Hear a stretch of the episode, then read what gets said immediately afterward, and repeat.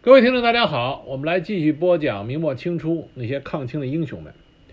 那么前面三集呢，我们分别讲了，那么南明啊政权管制下的啊几次降清的明朝将领反正抗清的事情。通过我这三集的讲解，大家可以知道，当时这几位比较著名的反正抗清的啊受南明管辖的将领，他们的反清动机啊，并不是很一样，并且在反清这过程中啊，取得的战绩也是大不相同。因此呢，对他们的历史评价啊，都是有褒有贬啊，争论不一。那么今天这一集开始。我们就来讲一讲，在清兵入关之后，当时大明江山的子民民间自发的抗清。这种民间自发的抗清，往往却是气壮山河。这些自发的抗清斗争，才真正显示出了华夏民族当时的民族之魂。那么今天呢，我们来选。民间自发抗清里最为壮烈，对南下清兵打击也是相当沉重的，就是江阴民间自发的抗清作战，也就是在史诗史书里经常谈到的江阴八十一日啊，他一共守江阴孤城守了八十一天，使清军当时损失比较大。那么江阴这次抗清，他的领导人主要是啊三位主要领导者，一般在史书里称之为江阴抗清三公。这三位领导者是严应元、陈明玉、冯厚敦。那这其中最著名的就是严应元。那么严应元很多人并不是很熟悉，甚至很多人并不知道，但是严应元可以算得上是在南方抗清。意识的群体里边，排得到啊，排得到前位的。这个人的能力很强，在他领导了江阴抗清的这八十一天里，可以突显呃，可以显示出严应元他有极强的军事指挥能力、谋略能力和军事作战能力，这是很多其他的抗清义士所不具备的。他的牺牲对于南明。和整个江南抗清来说，都是一个比较大的损失。正是因为他指挥的这八十一天，很多的作战都是可圈可点，所以今天我们选江阴啊抗清这段历史，给大家具体的讲一讲，使大家明白，尽管南明政权，尤其是弘光政权啊，朝廷之上的这些武将们抗清并不得力，但是在弘光政权。所辖的民间抗清事迹层出不穷，并且功绩卓著，这些才是华夏民族不屈的脊梁的一个体现。那么江阴抗清当时发生的大背景，给大家说一下。我们之前讲到了弘光政权，啊，讲到了江左四镇，讲到了史可法抗清，讲到了左良玉。和马士英、阮大铖他们内斗。那么那些集，通过大家听那些集啊，大家有种感觉，好像弘光政权啊，抗清极不得力，没有什么出彩的表现。这也的的确确是当时南明弘光这个正统的明朝啊后继的政权所表现出来的特点。根据史实啊史书记载，当清兵南下的时候。弘光政权下属的这些官吏，纷纷要不就投降，要不就逃走，根本就形成不了一个有力的啊大规模的抵抗。据史书记述，自京口以南一月间，下名城大县逾百计，啊，也就是说，清朝大军兵锋所指，纷纷的啊县城投降，或者逃跑，留下空城一座。这就是当时的大形势，因此江阴的抗清就显得弥足珍贵。那么江阴抗清的主要领导人严应元，当时是一个典史啊，并且他不是江阴的典史，当时他是作为典史休闲在家，因为当时中原大乱，他属于也是这个闲赋在家的。据说严应元身材高大，双眉立竖，眼睛很细长，红脸儿，有长须。啊，这么一描述，大家觉得这像谁啊？就像中国的关帝爷啊，关羽，关武圣。据说他每次巡城的时候，身边总有一个人持着大刀跟随左右，啊，所以民间认为他是关云长再生。这个人的治军能力、军事能力都比较强，他治军非常严谨，对手下的兵士、老百姓、乡绅、豪强一视同仁。战士困苦的时候，他能够亲自的熬药针灸，温言慰劳；有人有困难的时候，他总能亲自予以帮助。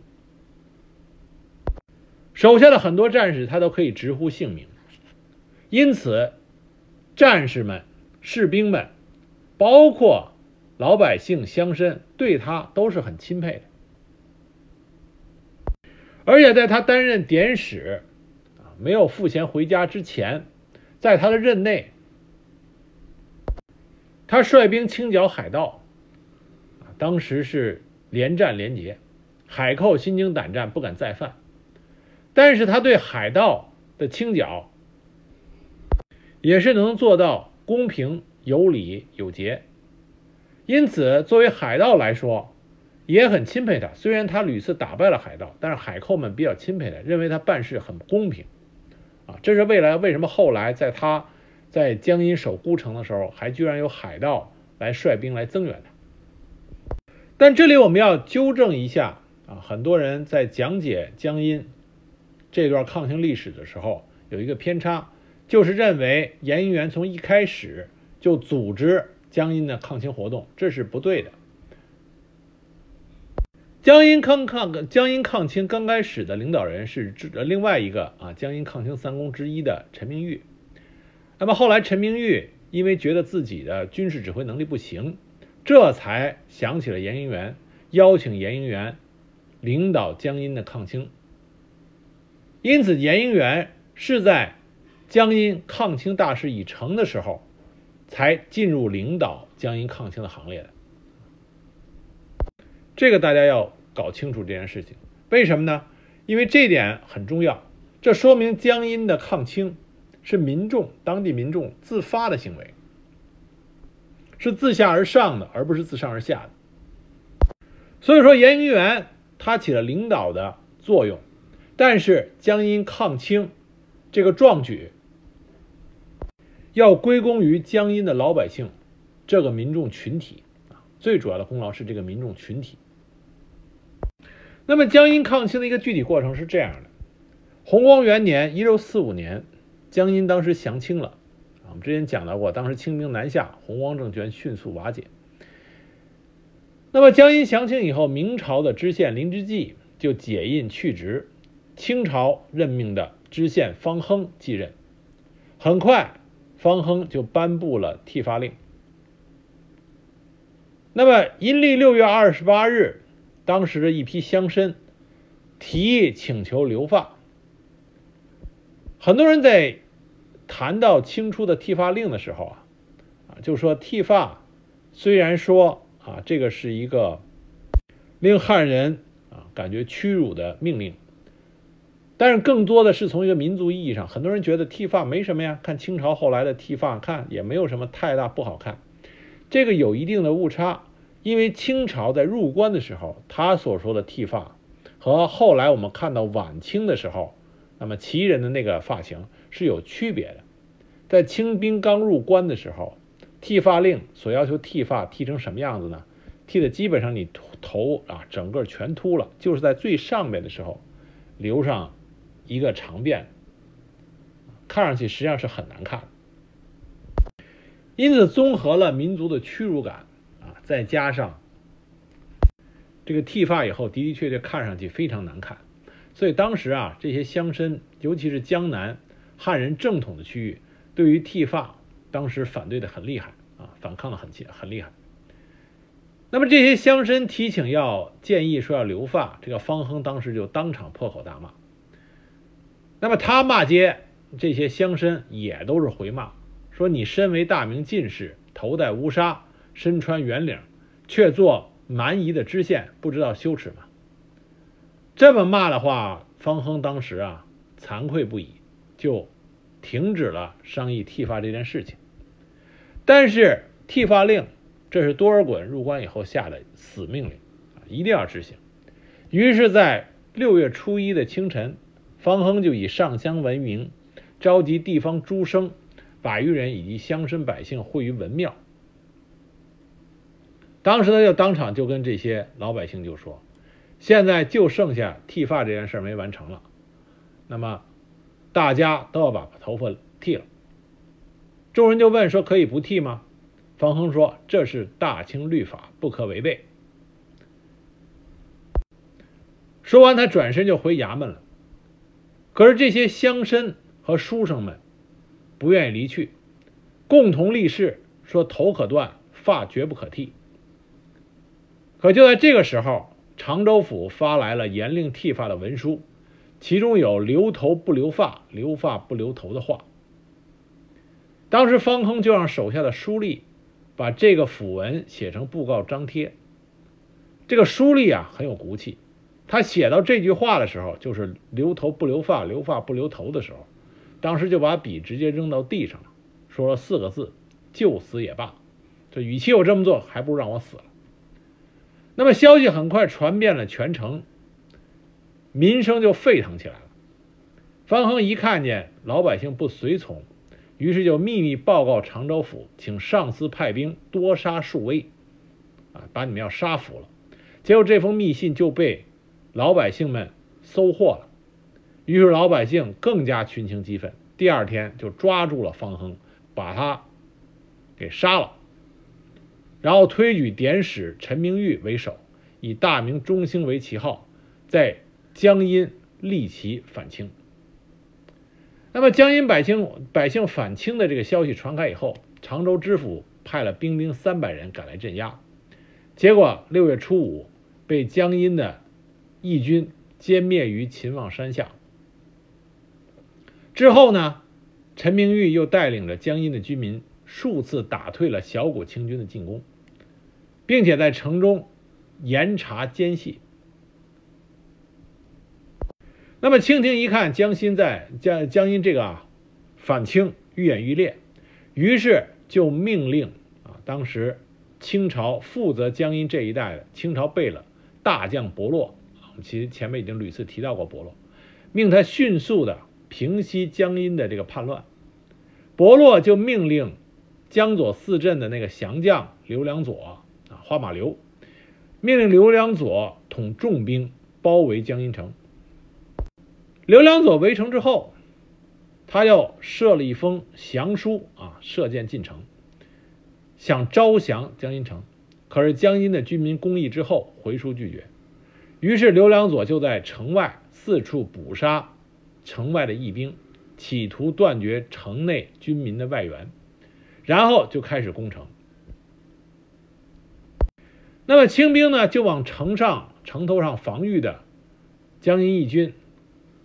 剑下如雨，城上的义军呢，一手拿着锅盖遮蔽，一手接箭，说每天都能够搞到箭三四百支。那么江阴被被围之后啊，这个形势日益严峻。陈明玉呢，虽然忠心报国，但是他自己知道自己的军事组织才能比较差，他就想到之前的同僚智勇双全的严应元。严元这时候赋闲在家，陈明玉就去邀请严应元啊主持抗清大局。可是他的这个邀请遭到当时江阴城守备叫做顾元密啊坚决反对，因此就没有办法达成。可是，在之后的守城战斗中，这个顾守卫登城射箭射敌，放出的箭每每射不到敌人就坠落在地。那么周围的义军呢，就有所怀疑，之后，这个固守卫又命令他手下人偷窃火药，从城上扔给敌人，就被江阴义军发现了。于是义军就把这个姓顾的守备抓住，结果从他的家里翻出了清兵的文书，知道他通敌，于是就把他给杀了。那么这个阻碍被杀掉以后，陈明玉邀请严应元主持担负守城重任，这唯一的障碍就被踢掉。大家就一致赞同，因为严应元本身在江阴城就有很高的威望。于是陈明玉就到严应元的住所请他出山。严元当时就说：“说嘛，你们要让我来带领你们守城，你们必须要听从我的话，不然我不为你们主持。”那么众人说：“我们肯定听您的话。”于是严应元率领着江阴城驻唐的少年六百人，加入到了江阴抗清的行列。那么担任江阴城抗清的总统帅之后，严应元立即把全城的户口分别丁壮老幼详加调查，挑选精壮年轻的男子组成民兵。会合乡兵二十余万人，分班上城，每个城垛十名，按时换班。武举人王攻略守东门，汪八总守南门，陈明玉守西门，他自己守北门。他和陈明玉两个人肩负着昼夜巡视四门的责任。城内实行管制，肃清内奸，并把城内的物资。分类征集，统一分配使用。从这点上来看，严应元具备了一个军事统帅所应有的整体整体布局、全局调度的这么一个杰出能力。在他的领导下，江阴虽然是座孤城，但是做到了人尽其才，物尽其用。那么，城外围城的刘良佐就开始攻城。在严应元的调配下，城上边箭矢。滚木雷石，啊，纷纷而下，清兵不敢靠近。刘良佐就命令手下的大将，啊，有九名将官，架云梯上城，城上以长枪刺之，这些将领五死四伤。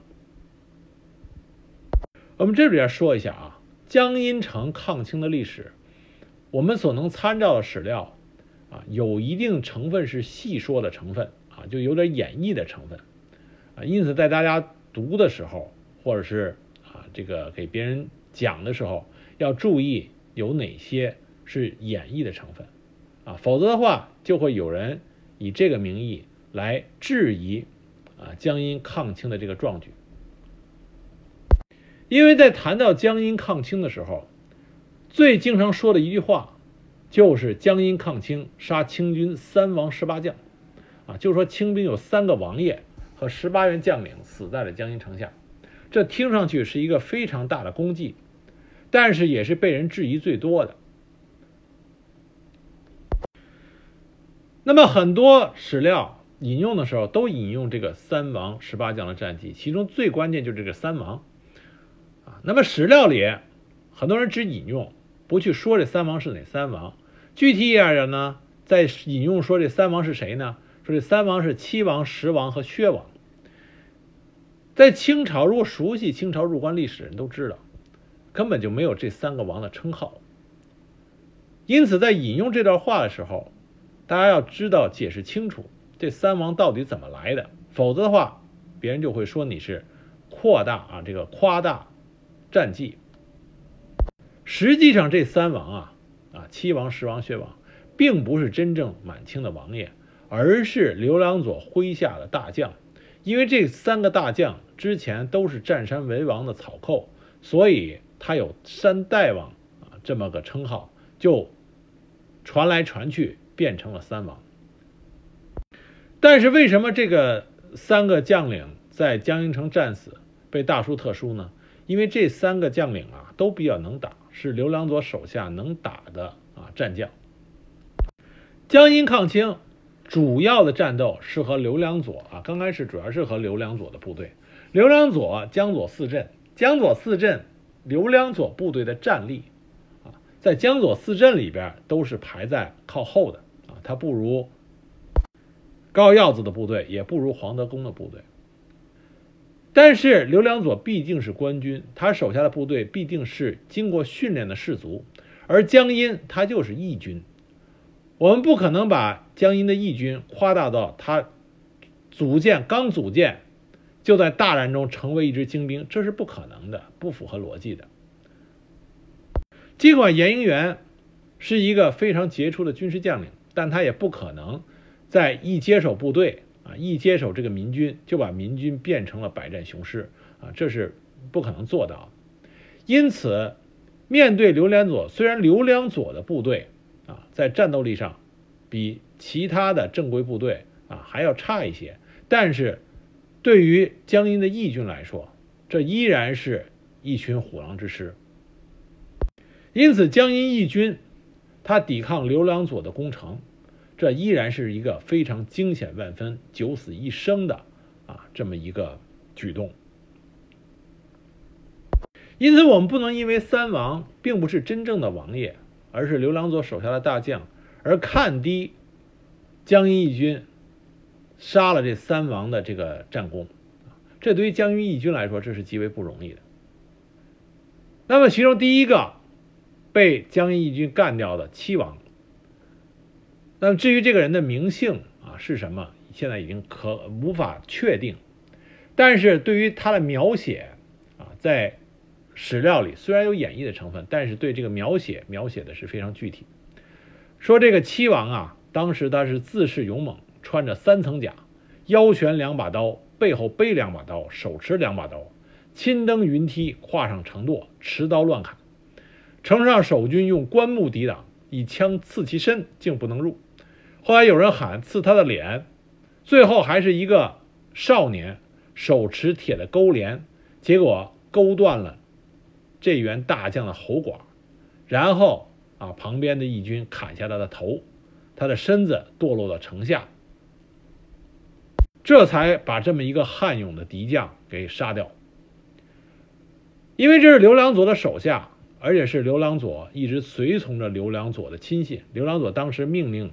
手下的军卒向江阴城下、呃城上索要被砍下的人头，可是严应元不答应给他。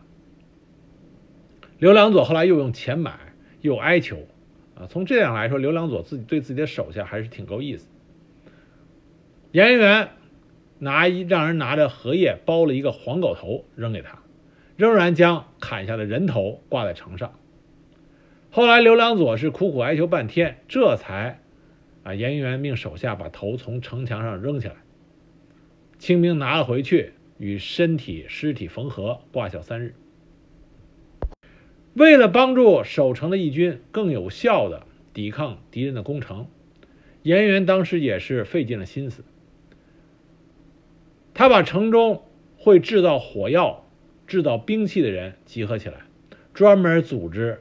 他们制作守城的一些行之有效的工具，比如说制作长三尺五寸、宽二三寸的木质的那种银箫，中间藏有火药，敌人来的时候把它扔下去，到城下，这个木鞘啊就爆裂，里边装的铁砂四处乱飞，触人即死。还有火球、火箭、火砖啊等等守城的这种兵器，所以杀伤清兵甚重。当时清兵啊一说攻城，往往就开始心惊肉跳。这攻城不利，刘良佐又动了劝降的意思。当时刘良佐亲作劝民歌，希望江阴投降，严元不答应。那么刘良佐呢？这投降清兵以后啊，他真正作战，这时候就开始动心思，为了向新的主子讨好。所以刘良佐一看江阴城上边火器啊，守城用的火器很多，于是刘良佐呢就心生一计，他搭设了一个三层的牛皮帐，守而不攻，帐内有九梁八柱，箭矢和火石投在上面都会被反弹起来，不能进入。那严应元一看这样，也有了对策。他下令用人粪掺上桐油，烧热烧滚之后浇下，牛皮就被烫穿了，浇在清兵身上，肉烂而死，因为它有毒。刘良佐的计策就失败了。那么在当时坚守的同时，江阴也向四方求援。当时有黄匪吴之奎领兵至太湖，结果碰到了贝勒爷伯洛所率领的大军，这两个人兵败以后啊，被俘投降清朝了。海寇顾三麻子仰慕严应元的为人，率领水师来援，苦战三天以后失败，也只能退走了。另外还有益阳义军来援，败于沙山；秀才金矿会及精勇四百余人来援，结果被刘良佐以铁骑三千全军覆没。这些外来的援兵纷纷失败，江阴就成为了一个孤城。刘良佐屡攻不下啊，并且兵卒损失惨重。所以他只敢用火炮攻击北城，彻夜不息。当时北城的城墙在火炮的攻击下塌陷数丈。严应元命令石匠砌墙，当时石匠因为炮火猛烈，当时心中有胆啊，心中有胆怯，不敢向前。严应元耐心的劝说，动之以情，最后石匠深受感动，冒死登城修砌城垛，使之坚固如初。在整个江阴守城过程中，严元是计谋百出。那么城中有一位老人家，啊，当时就跟严元献计，以送礼为名，暗携火药进入清军营帐。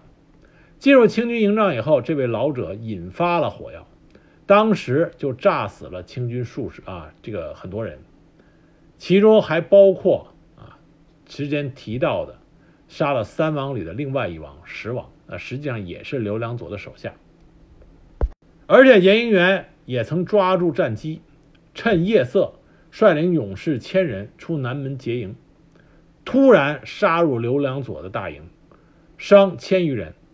等到其他的刘良佐的部队过来合围的时候，严应元已经率兵返回了城中。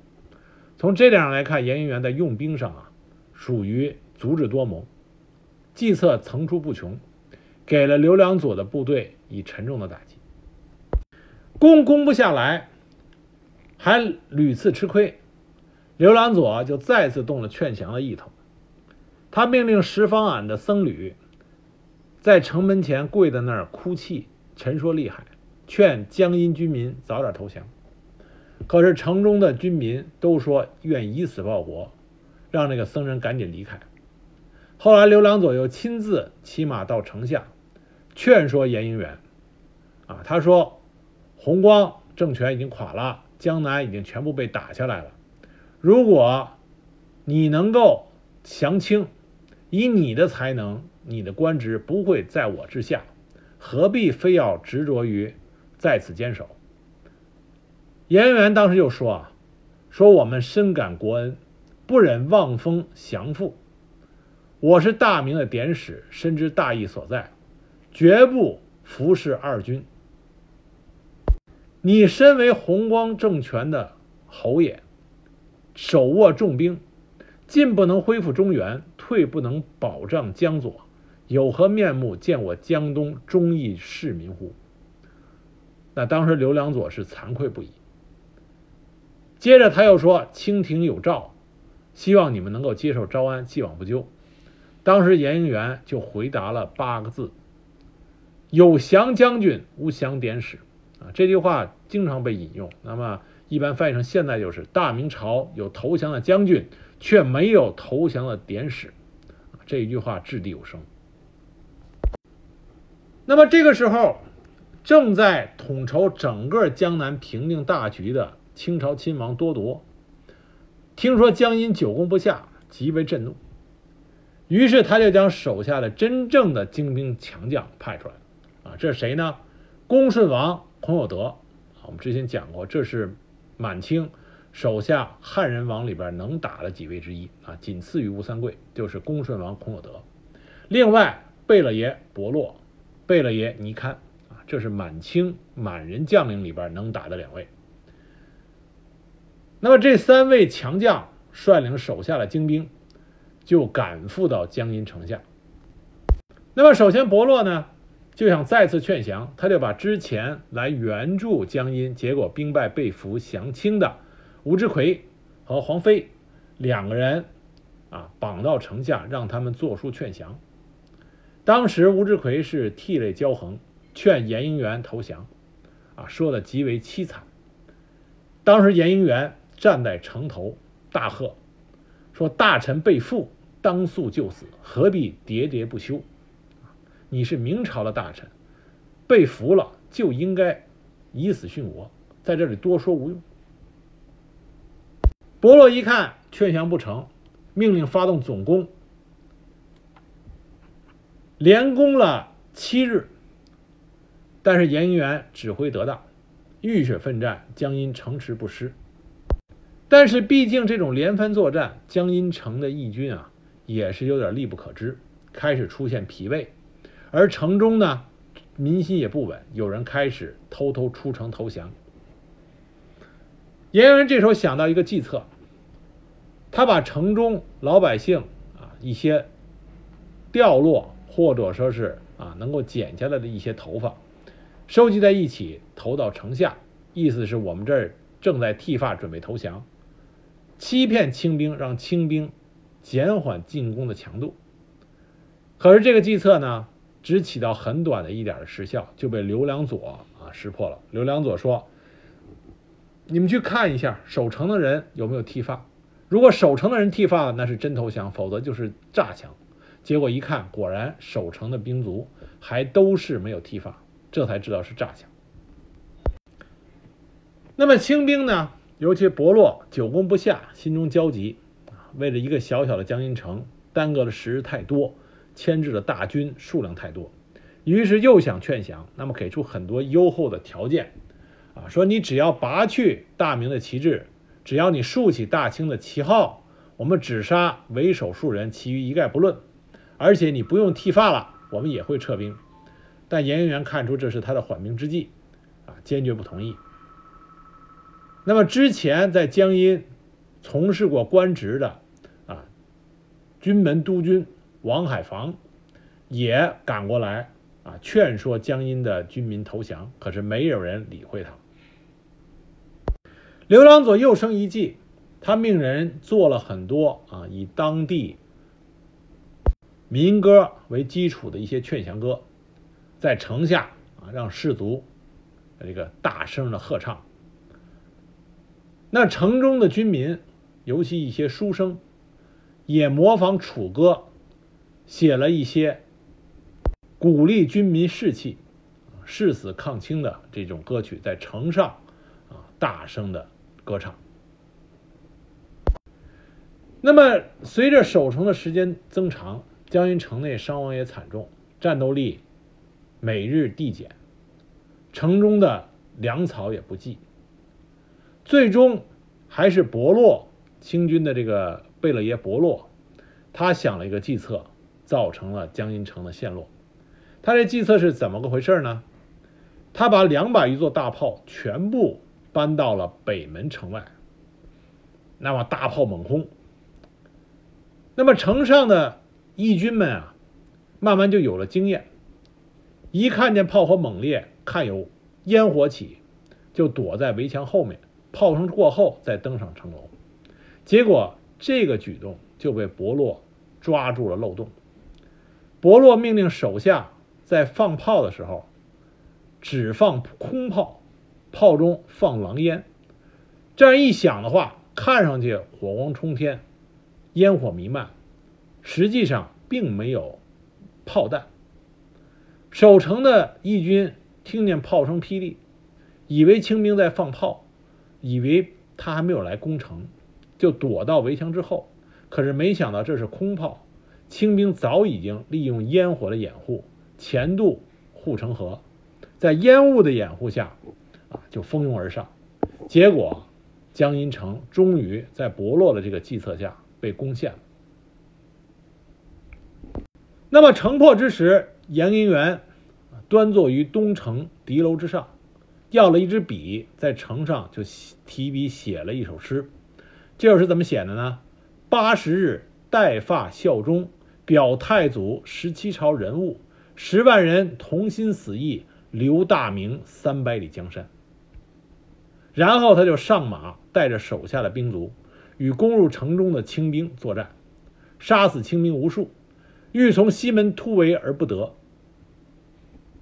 那么严应元一看无法脱困，于是他就跟周围的随从说：“为我谢百姓，吾报国事必矣。”说完，拔短刀刺胸血出，投身湖中啊，城里的一个湖。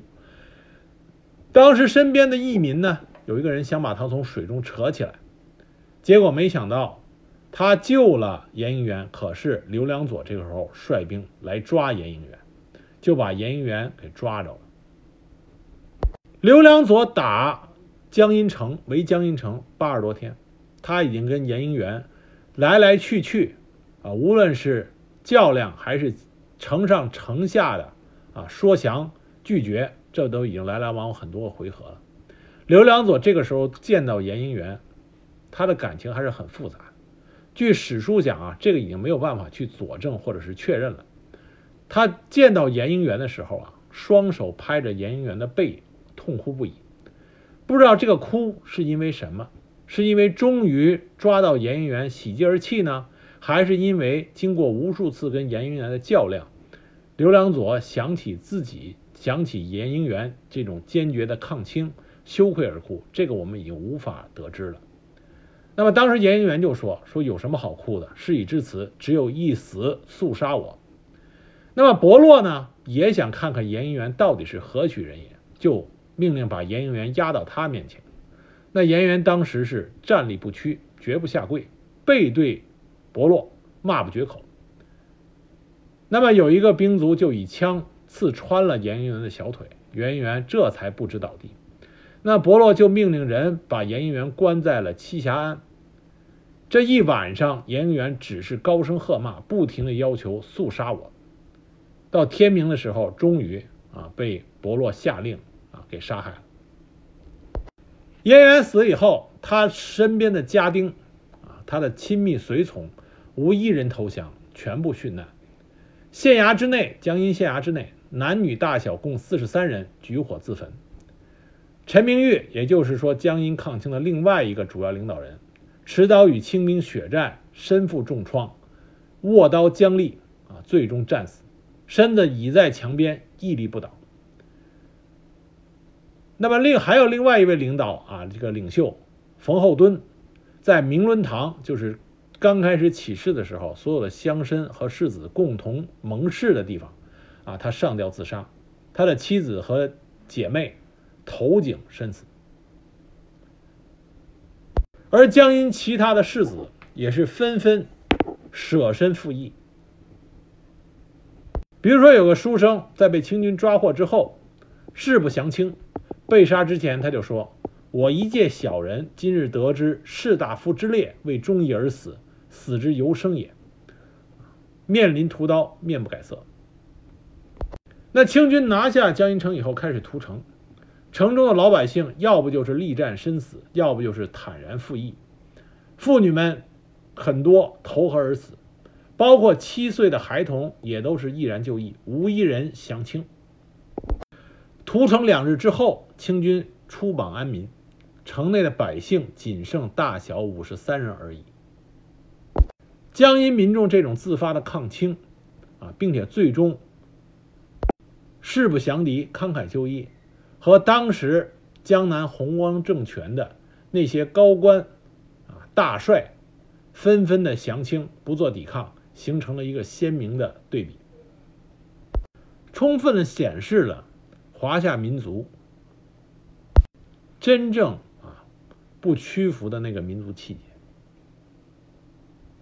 这给当时因为弘光政权迅速崩溃而落入颓势的抗清大势注入了。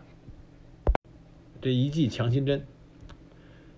那么，自从江阴抗清之后，江阴地区的人们啊，人民就采取了与清廷不合作的态度，不当清朝的官不应清朝的举。这件事情一直到乾隆年间才开始有了改观。而乾隆皇帝也为了安抚江阴，啊，后来主动向江阴示好，给严应元在江阴修了祠堂。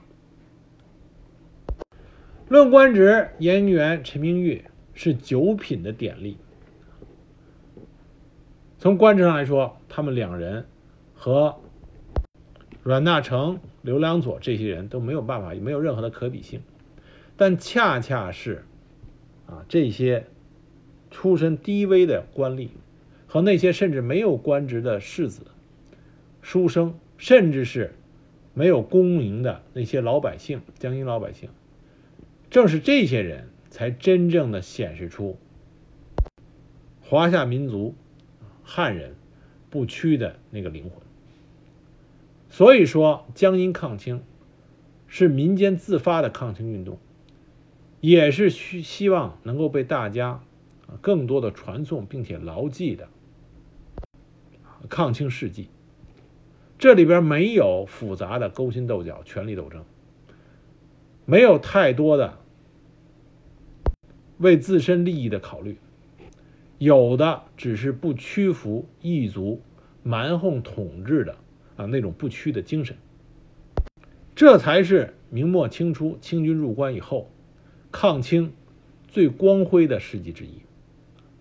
希望通过今天这一集的讲解，大家能够记住，在清兵入关之后，在江阴这个小小的县城，曾经有过这么一群人。